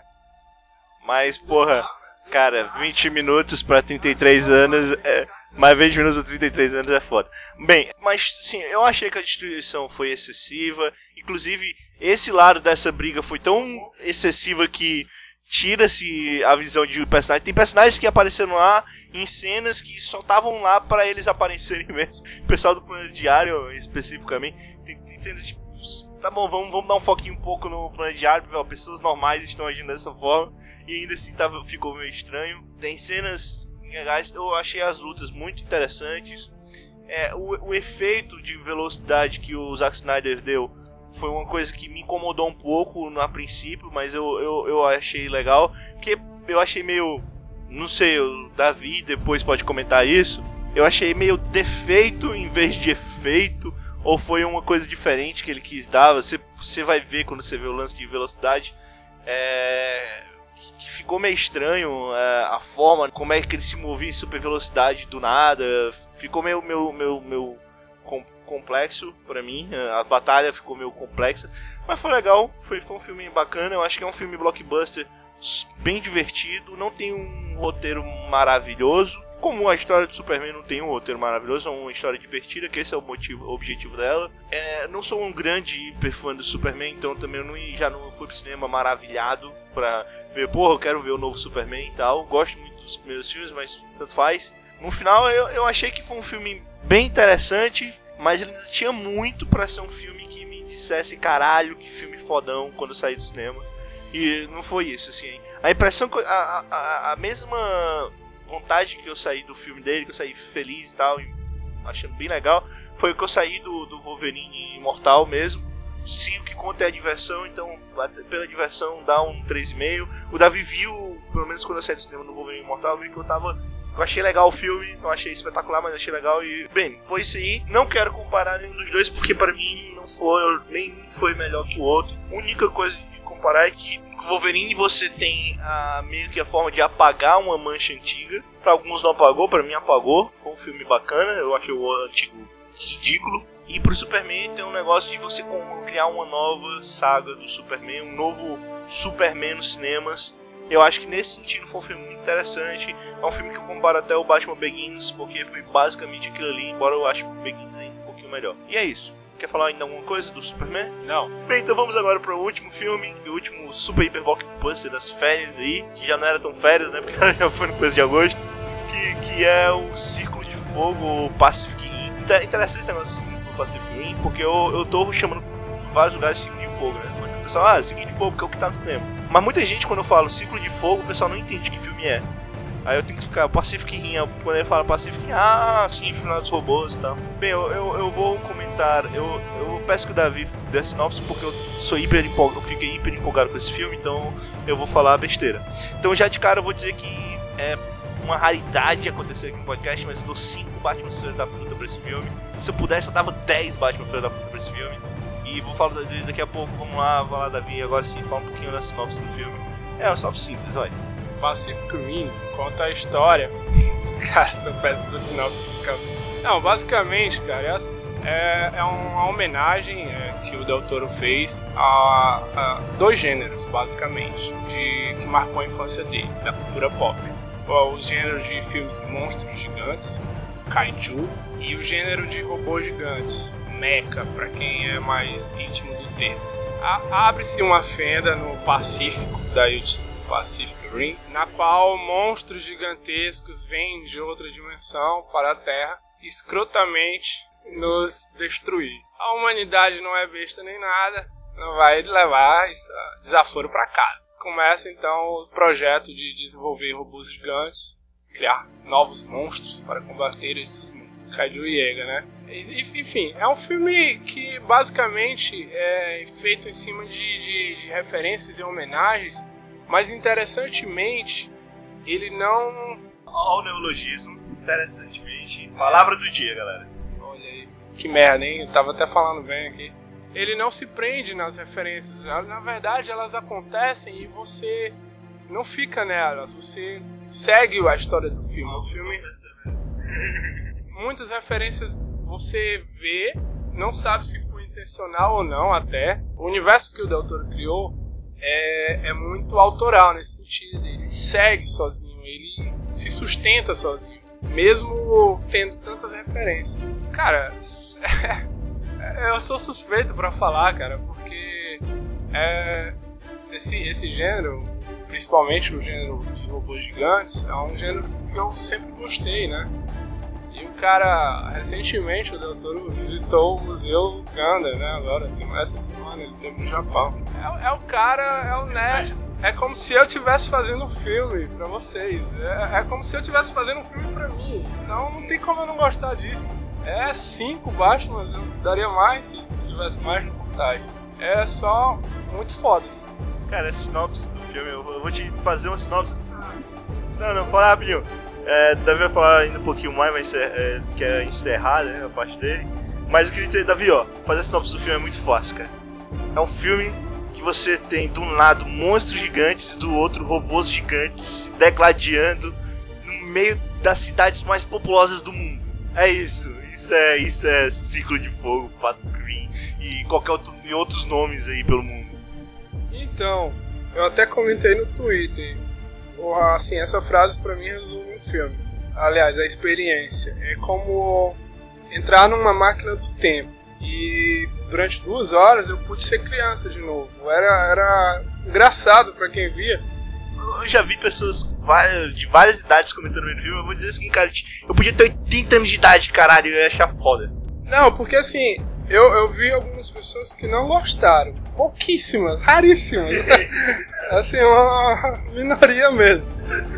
Agora, eu entendo, porque essa máquina do tempo, ela tá ali. Depende de você se você quer entrar nela. Aliás, se você até entrar nela, porque muitos entraram, e pra entrar você tem que entrar na sala de cinema pra assistir, vai depender de você também se você vai querer ser criança de novo. Porque se você quiser, o filme te proporciona isso. Eu acho isso excelentíssimo. É uma experiência única. É um blockbuster que pra mim surge de tempos em tempos, vai demorar pro próximo assim. Esse, esse feeling do, desse blockbuster era o feeling dos blockbusters do Spielberg na década de 90. né? Tipo Jurassic Park 1, Ciclo de Fogo, o melhor blockbuster do ano, disparado. Caralho, é- é- eu diria que é um dos melhores filmes da minha vida, cara. Então, o interessante é o seguinte: o filme ele consegue ter robôs gigantes deteladiando monstros, que isso já é muito legal por si só. Não é Transformers, por favor, não é Transformers. Não, não façam comparações com o filme daquele senhor lá. Mas ele tem um roteiro bacana. A história é bem embasada. é, os personagens são críveis, alguns nem tanto, mas a maioria são críveis. Você não tem grandes atores, é interessante isso. Você tem atores que são bons, mas não são atores tão famosos nos, protagoni nos papéis principais. E você tem o Ron Perlman, né, que tá lá só pra... na- eu sou motherfucker, motherfucker, fucker. É, eu fico falando que vou encerrar a fala e fico puxando o microfone. Primeiro, os atores. Ah, o estúdio deu dinheiro pro Del Toro, o Del Toro optou pra investir nos efeitos e chamou uma galera de TV, uma galera mais desconhecida. Fez os efeitos do filme, então... Puta que pariu, caralho. Primorosos. É, a diferença, do, a comparação que pode ser feita entre Transformers e Pacific Rim, mas bem distante um do outro, é, são robôs, cara. No, no Pacific Rim são robôs gigantescos. São robôs, você, você sente que os bichos são pesados, que os bichos, você sente o peso do- deles andando, entendeu? A atmosfera muda com aquele robô. E é diferente. do fato de serem robôs que não são robôs autônomos, né? São robôs que tem gente lá dentro pilotando e, porra, caralho, quem, quem, quem conhece ficção científica desde criança sempre teve vontade de ou tá numa nave espacial ou tá num robô gigante, cara. E falando do elenco, que apesar dos nomes desconhecidos, tem a minha paixonite, a Rico Kikuchi, fazendo a doutora Mako Mori, que pra mim, eu não sei, não, não vi comentários, mas pra mim é uma referência ao Dr. Mori do Spectraman. eu, eu acho que por conta do doutor ser mexicano, lá o macaco é- deve ser macaco também. Então ele fez só uma abreviação, Mako Mori, não, sei, acho que foi uma, uma referência. Tem ela que já foi indicada ao Oscar por papel, é muito boa atriz, tá melhorando com os papéis e eu acho que ela ainda tem muito a oferecer. E o outro, cara, que, que realmente roubou a cena foi o Idris Elba, né? Oh. Cara, Tá tá, tá demais. É, é um badass total, assim. O cara. E, eu gostei do, do, do Charlie Hunnam, né? o, o ator que fez o principal. O papel era meio ingrato. O personagem dele não tem um desenvolvimento legal por conta do roteiro. Até. Não privilegia, assim, a história dele. Mas eu achei ele caiu bem pro papel. Eu quero ver mais coisas com esse ator agora. Cara, vamos falar das Eu referências. acredito no, no herói, no herói que ele fez. sabe? Essa, essa que ele fez. Apesar de realmente não, não ter dado uma forma de aprofundar muito, inclusive é, se aprofunda muito mais na Mako, né? Tem a cena lá de infância, inclusive genial essa ideia do Del Toro de botar dois caras num robô ligado entre memórias, porra, foi, ficou foda pra caralho isso. Mas é, eu, eu consigo acreditar é, no cara como um herói, sabe? Isso que eu achei legal, porque eu achava que ia ser difícil, eu não ia me importar, porque eu tava ali pra ver robôs gigantes derrotando. Eu fui pro cinema pra ver robôs gigantes destruindo, acabando com muitos, e eu via muito, eu vi mais que isso, cara. E puta que filme é foda, cara. a gente viu a humanidade também, né? E foi bem legal. Falar das referências, né? é, Essa conexão neural, pra mim, a única referência é Evangelho. Porque, pra quem assistiu o Evangelho, sabe que tem um episódio que o Shinji e Asuka, os personagens principais, eles têm que fazer uma. se conectar, né? Aliás, tem uma sintonia imensa para coordenadamente com as suas unidades derrotarem um, um anjo. E essa foi pra mim a referência, a Evangelho. Teve outra referência, cara, a Gonagai. Aliás, que é o aquele soco que ele dá, o, é o famoso Rocket Punch. É, supo- supostamente, a gente pode dizer que Gonagai é tipo o criador do gênero robô gigante com o seu famosíssimo Mazinger Z. O próprio Mazinga Zeta que eu ia citar. O, o robô ele tem um Rocket Punch que o braço sai e vai embora, distrai a cidade toda. E aquele soco que o, a Deep Danger, a unidade do- dos dois principais, dá, é um. É um cara, é muito massa, cara. Caralho, cara. Eu, eu- e o foda é porque são lutas interessantes. Com robôs você se sente pesado e são bem coreografadas. E, e- e bem feitas. Cara, teve uma cena que eu vi bem pra caralho assim, muita gente do cinema não entendeu. É, mas porra, na hora que, que, que tem uma hora lá que um certo desses kaiju, dessas criaturas, desses monstros gigantes, é, é, que ele, ele, é um monstro voador que tá voando com o Deep Stranger pro espaço. Cara, do, aí, aí o cara diz que tipo não, não tem mais que não tem mais como fazer, a arma não funciona mais e ela e a Mako mostra lá, não, ainda tem uma coisa e ele mostra a espada. Cara, quando eu vi espada na tela, eu, caralho, caralho, meu. Essa, não, antes disso, né? Teve o, o monstro já, depois de uma batalha imensa, do nada aparecer asas nele, ele evolui no, no meio da batalha e leva o a Gypsy Danger pra, pra atmosfera, assim, pro alto. Puta que pariu, cara, a cena é, é demais. Você tem lá, aparece o ícone da espada.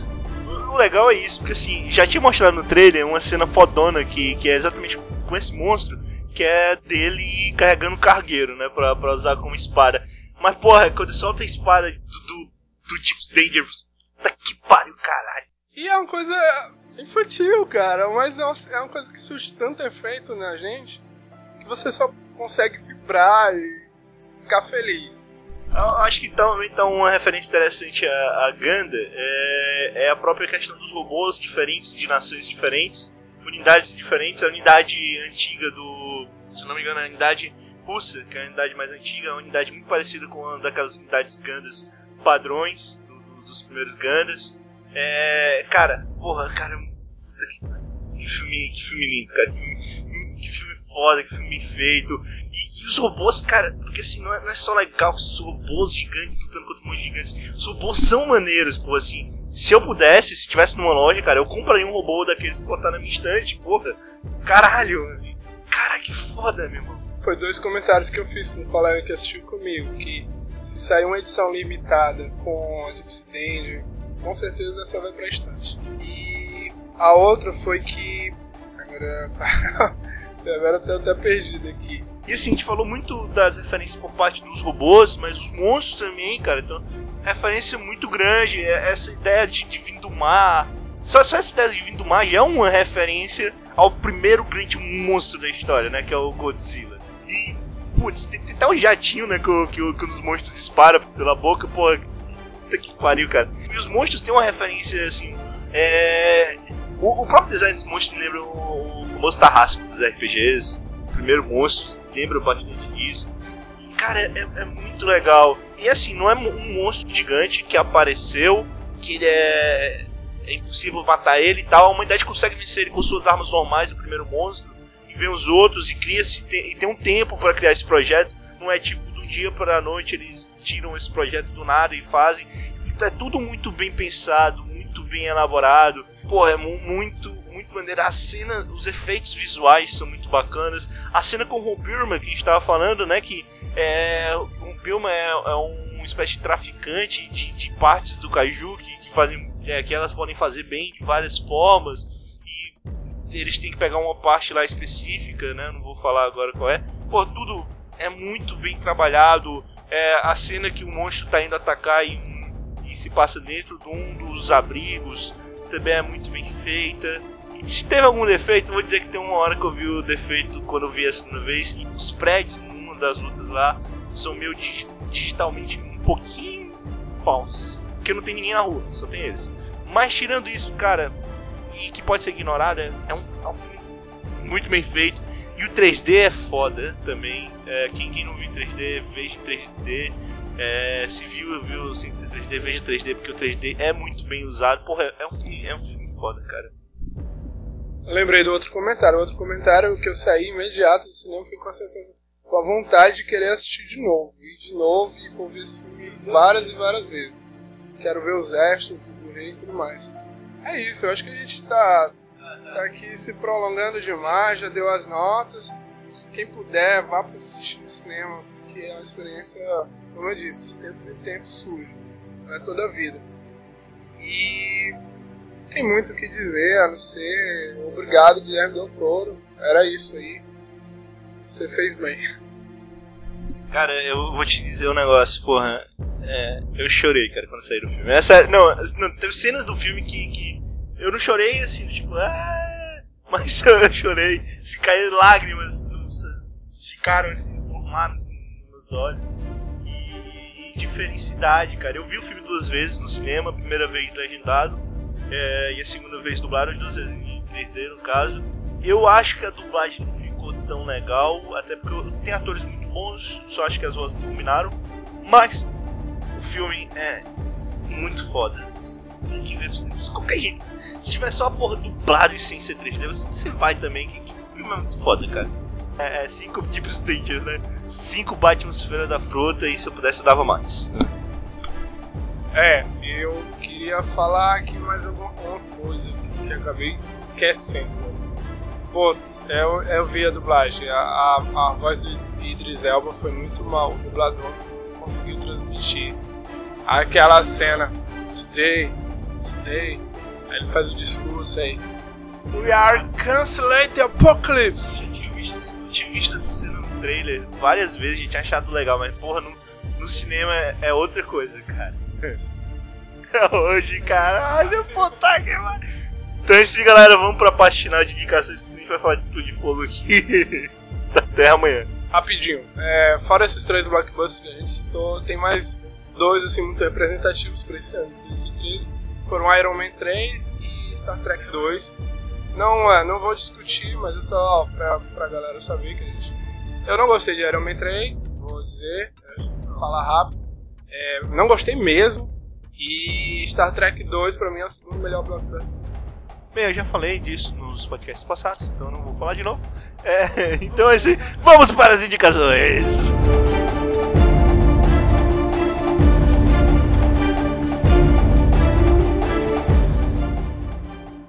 indico Gundam The Origin. É, vai ser um problema agora para vocês, porque essa minha indicação, na verdade, ela não está sendo publicada aqui no país. Ganda de Origem é o mangá que vai ser adaptado aparentemente no ano que vem para TV. Tem muito o que dizer de Ganda, né? Ganda é a franquia de mechas mais famosa no Japão. Acho que só Evangelho tem uma fanbase cult mesmo assim, forte, Macross, mas Ganda é muito forte, até por conta da, da, da da vendagem de material, de ferro, de garagem, essas coisas. A edição da Vertical, a editora que está publicando nos Estados Unidos, é primorosa. É uma edição com capa dura, com folha papel couché, com material extra, folha colorida, se eu não me engano, cadernando três, dois volumes. Aqueles que tiverem interesse de comprar podem estar comprando tanto pelos sites convencionais, Amazon, Book Depository, né, para quem tem cartão internacional, mas eu recomendo para aqueles que têm acesso à livraria cultura, eles fazem a encomenda. Sai um pouquinho mais caro que o preço de carro, vocês não precisam do cartão internacional. Chega, chega garantia de chegar sem contratempos com correios e tudo mais. Então é isso, a minha indicação é o Gundam de origem agora em setembro vai ser publicado o terceiro volume. Está no comecinho ainda da publicação, vocês conseguem ainda, corram porque está esgotando, deve esgotar em breve as duas primeiras edições. Assim, eu, eu realmente não era um fã do de Ganda, né? Não sei, eu tenho tanto respaldo assim, eu vi alguns Gandas, acho bacana. Sei que muito dificilmente deve me emprestar pra eu ver, mas é, é uma indicação bacana, eu não, não tenho muito a comentar sobre ela, só posso dizer que, pelo que ele falou, o material tá, tá realmente bonito até as folhas.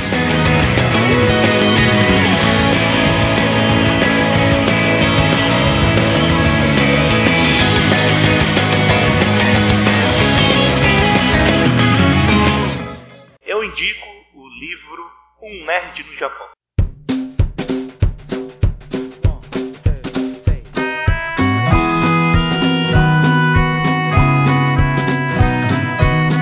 Então, galera, eu queria indicar um livro que eu já tenho até, acho que dois anos já. O Davi, inclusive, leu meu, esse livro antes de mim. O meu livro, antes de mim, só pra deixar claro. Que ele é, ele é um livro de um espanhol chamado Hector Garcia, que ele tem um site na internet chamado Kirainet. É kirainet.com, kirai.net, desculpa, eu esqueci agora o site. Mas é um livro bem bacana que ele fala sobre o Japão em geral. Ele fala sobre a cultura japonesa, sobre como é que é viver no Japão, os costumes do japonês. Então, pra quem curte é, toda essa cultura japonesa. É, tem um capítulo só sobre anime e mangá, tem um capítulo só sobre, sobre TV, né? Que fala sobre os programas de TV, sobre os doramas.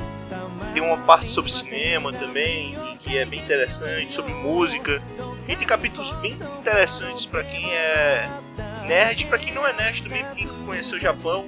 Tem dois capítulos, os dois capítulos finais são sacanagem para quem tem vontade de ir pro Japão, porque ele fala dos principais lugares do Japão e você fica, puta que pariu, eu quero ir, eu quero ir, eu quero ir.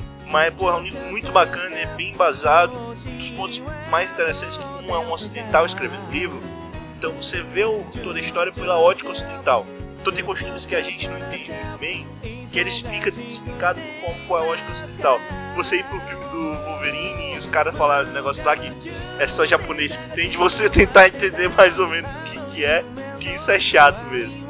Então tem, tem várias coisas, costumes. Então a parte lá que eu achei interessantíssima, que ele vai falar sobre Mirko Jinani, ele fala sobre é, por que, se tem tantos suicídios no Japão, fala sobre a religião, sobre as religiões, sobre a filosofia dos japoneses, tudo é muito bem trabalhado. O texto é bacana, tem, tem várias ilustrações super fodas, super bem trabalhadas. Na parte que me cabe conhecer um pouquinho mais de anime e mangá, eu achei que pouco fraco, mas o público em geral é uma parte muito interessante. Para quem é fã de mangá já sabe que tem aquilo ali, nem precisava ler. Mas ainda assim é bacana. E assim, é um livro muito bem escrito. E eu, eu diria que ele é o melhor livro que eu já li sobre cultura japonesa publicado no Brasil. E botar de parabéns, a Royal JBC fez um trabalho muito bom nesse livro. A tradução está muito boa, revisão está muito boa, tem, tem um ou outro erro lá de revisão, quase imperceptível. As imagens estão muito bem trabalhadas, a animação do livro é muito boa. O livro é realmente muito bacana. Assim, eu, eu, li esse livro ao longo, quase que ao longo desse do mês, do metade do mês de julho para agora metade de agosto. E cara, porra, é um livro muito legal, cara, muito divertido de se ler. E mesmo se você não é um grande fã do Japão, porra, esse livro é, é um indicadíssimo assim, para quem gosta de livro para quem gosta de Japão. Puta, é foda. O Davi leu, o que você achou do livro? Então, eu li antes do como destacou. É um livro deveras interessante, cheio de, de ilustrações, visualmente bem editado. Gostei bastante dos textos. É, ele realmente ele peca um pouquinho na, na parte da, da, da, do, da animação, né, detalhes mais técnicos e tal. A música também eu achei falha, você quem conhece mais da, da parte de música nem conheço tanto, eu achei que faltou algumas coisas, mas ainda assim. É, como material até para aqueles que ainda não têm tanto contato com a cultura e para quem tem, é um ótimo material, eu gostei bastante. Uma pergunta que eu quero te fazer, né, já que eu falei do livro, é os dois últimos capítulos, é, Viajando por Tóquio e Viajando pelo Japão. E aí, qual foi a sua reação ao ler uh, aquilo ali? Né? Falando das mais lugares fodas do Japão e tal. Velho. Pois só, só lembrando rapidinho, falando um pouquinho sobre o autor, o autor, ele é um cara que ele é. Ele é um cara, um espanhol formado em engenharia da computação, que trabalhou tempo na, é na Suíça, não sei se é na Suíça, um laboratório famoso que é a CERN. Quem viu Steins Gate deve lembrar, deve saber que é essa CERN. Não é a organização do mal, só para deixar bem claro. é, e que em 2004 ele foi para o Japão trabalhar em empresas japonesas. Inclusive em 2000 ele trabalhou, levou um dos, dos, alguns dos principais startups de, de fora para o Japão, com o Twitter, com, com outros startups assim, famosos ele é um cara que já mora no Japão nesse tempo todo, né? O livro, se eu não me engano, é de 2009, então são mais ou menos 5 anos, que ele fala sobre a convivência no Japão. Então, é legal que é um livro sobre o japonês, não um japonês que viajou no Japão para escrever um livro. É, é um cara que viajou pro Japão e que vive no Japão. É um cara que, que tem um gabarito razoável para falar. E é pela visão do ocidental que é bem bacana, porque muda né, a perspectiva. Às vezes o japonês, do mesmo jeito que a gente consegue perceber alguns coisas são vícios pra gente, é, os japoneses não conseguem perceber que são vícios pra eles, coisas estranhas. Para que pra gente é muito estranho. Então, porra, eu achei um livro excelente mesmo, tem super indicação. Parabéns editora JBC por ter trazido esse livro. Inclusive a JBC tem muito material, esses materiais extras, fora o pessoal, fora mangá, e é muito bom, inclusive esses materiais são de muito melhor qualidade do que os mangás dela. Então assim, fica a dica aí, é bem bacana mesmo. Nerd no Japão, indicadíssimo. Leiam. E vamos lá, Davi, sua segunda e última indicação.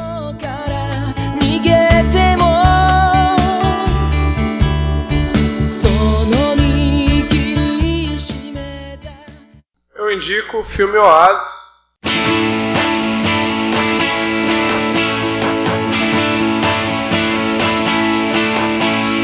Filme sul-coreano de 2002, dirigido por Lee Chang-dong. Do que se trata? Oasis é a história de Jong-ho, um ex-presidiário. Começa com ele saindo da prisão. Aí você vai acompanhando esse personagem, né? O que acontece com esse cara? A história dele é que ele foi preso por ter envolvido.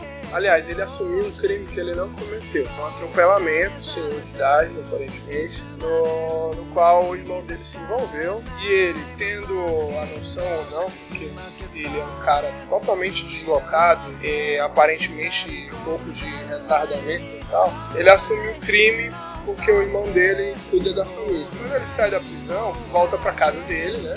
E não encontra ninguém lá. A família dele toda se mudou não tá. Logo ele é retido novamente na delegacia. E aí sim, um dos irmãos vai buscar ele. É, aí você já vai percebendo que o personagem é um deslocado. E a família renega ele por ele ter essa, essa deficiência. Ele se comporta muito criança. Tanto é que ó, esse comportamento excêntrico dele, ele decide visitar os familiares da vítima na qual foi a morta, né? No acidente. Logicamente ele é rechaçado. Só que ao visitar essa, essa família, ele acaba conhecendo a Gongju, a filha desse cara que foi que morto no acidente. Só que ela, ela sofreu, ela tem problemas, ter sofrido paralisia cere- cerebral. Aí, estranhamente, os dois começam a desenvolver uma, uma relação de amizade, mas de romance até. O filme é muito interessante, mostra essa, essa relação. Você percebe que não, tem perspectivas que vai dar certo o negócio. E ele é um cara meio retardado, e a menina ela sofre problemas de paralisia cerebral, e ninguém da, da família dos dois, são dois exclusos na própria família da sociedade na própria família, mas eles com, com é, é tipo um Romeo e Julieta desconstruído, cara, é muito interessante. É, você percebe que não vai dar certo, mas o filme é, é muito bonito. Então, esse cara, esse diretor, foi assistir o filme dele e me levou as lágrimas de novo. E eu recomendo bastante o Oasis. Eu não, não vi esse filme, eu ouvi falar, tava lembrando agora, é, pô, eu ouvi falar desse filme no cartaz e tal, mas é porque eu tava até com essa pra ver antes, é, me lembrou um outro filme coreano que se chama eu pensei como de 2008, ele também fala sobre o protagonista, ele é tipo um cara que tem retardo mental e tal, que ele vai se envolver com, com uma mulher normal, e, e é um filme emocionante pra caralho, assim, muito bacana, e os, os coreanos se dão muito bem, cara, esses dramas coreanos são muito bons mesmo. E eles emocionam mesmo, às vezes é até chato pra assistir vários filmes desses porque você não aguenta. Mas boa, foda, cara, foda. Esse filme é, ele é muito bonito, eu achei. O Oasis é de 2012. É um filme que vale a pena ser. Aliás, a, a, aparentemente, até agora vi dois filmes do diretor, a filmografia dele tá seguindo o nível. Né? Mas... Então é isso aí, galera. Vamos pra minha última indicação.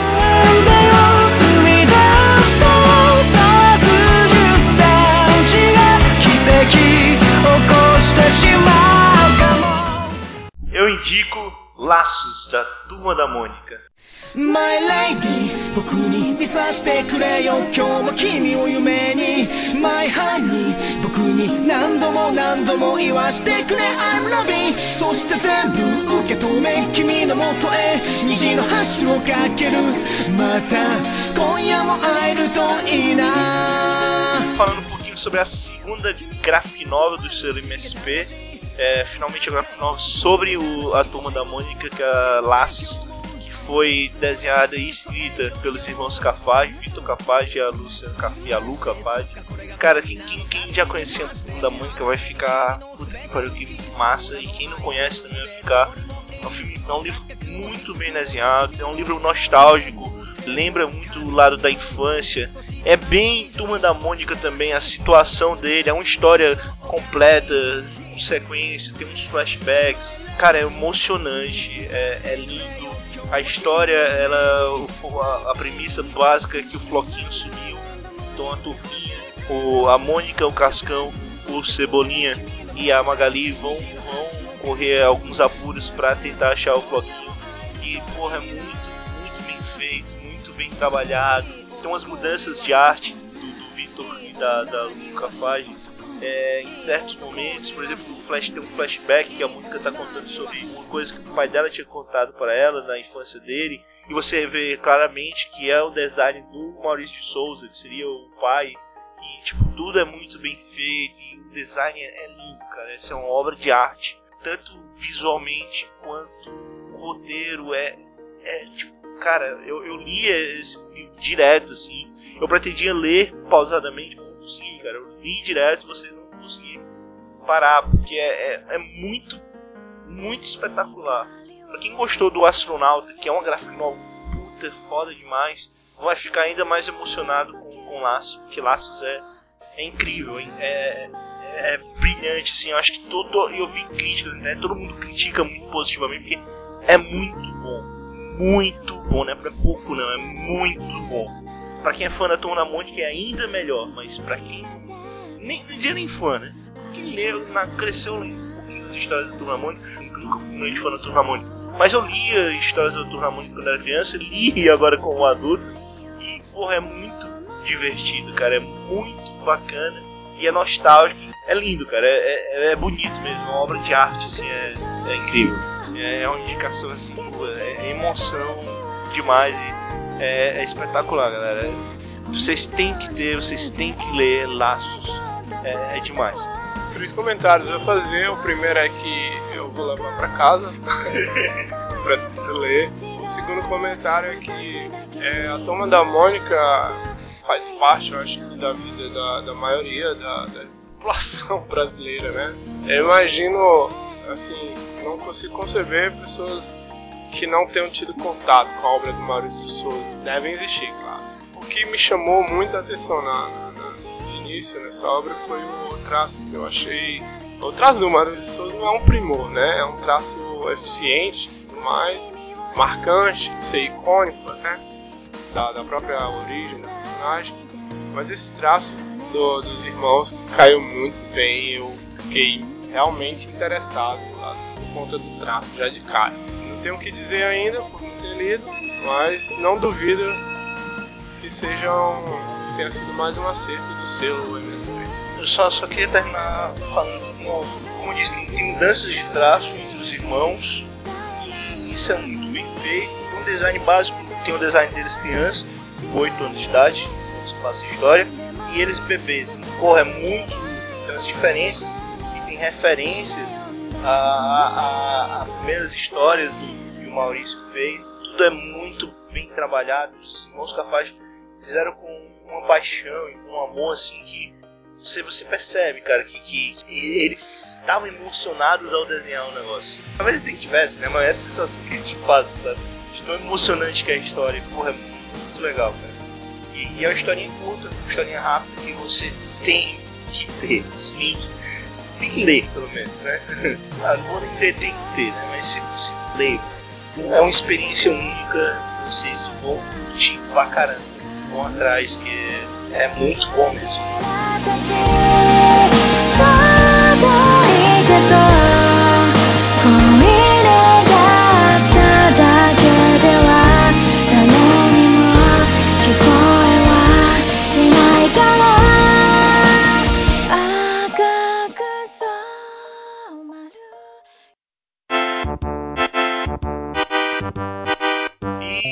E, eu queria só que você me dissesse eh, suas considerações finais, o que, você achou desse novo formato do Yopinano Shibun, dessa nova edição. Primeiro que foi mais longo do que a gente havia prometido, mas foi bacana aqui, tá de volta. A gente se empolgou em alguns momentos, principalmente no Ciclo de Fogo. Quando a gente constrói um podcast, é, às vezes foge um pouco do que a gente planeja. Na verdade, eu não planejei nada, às vezes eu fico falando, eu fico falando a esmo e sem nexo, nada. Hoje eu achei interessante porque eu acho que, assim, vi uma, um equilíbrio aqui. Eu acho que teve nada de realmente duvidoso do que a gente indicou, do que a gente falou. Eu acho que são coisas até unânimes, né? Nossos comentários não estouram tanto. É sempre legal participar de um podcast. Eu espero que quem esteja ouvindo continue ouvindo e passem para os conhecidos para ouvirem e tal. E a gente tá, vai tentando melhorar aí. Tá? Um abraço pra vocês. Um abraço pra vocês, Jorge. Se tiver mulheres ouvintes, eu vou deixar meu número aí Se vocês ouviram aí, o senhor Tom Juan. É só queixa, só. Tá bom. Bem, muito obrigado por vocês escutarem essa edição 65. Ela foi um pouco diferente do programado. Mas bem, eu achei que foi bem bacana, a gente conseguiu ter uma sintonia legal e focar nos temas, o que é até estranho, porque a gente gosta de destoar pra caralho. Mas pô, foi, foi legal, galera, essa volta e é isso aí. Espero que vocês escutem o próximo. Daqui a 15 dias tem outro Yopi no Timon. Semana que vem tem outro sobre músicas e animes. E obrigado. Tchau, galera.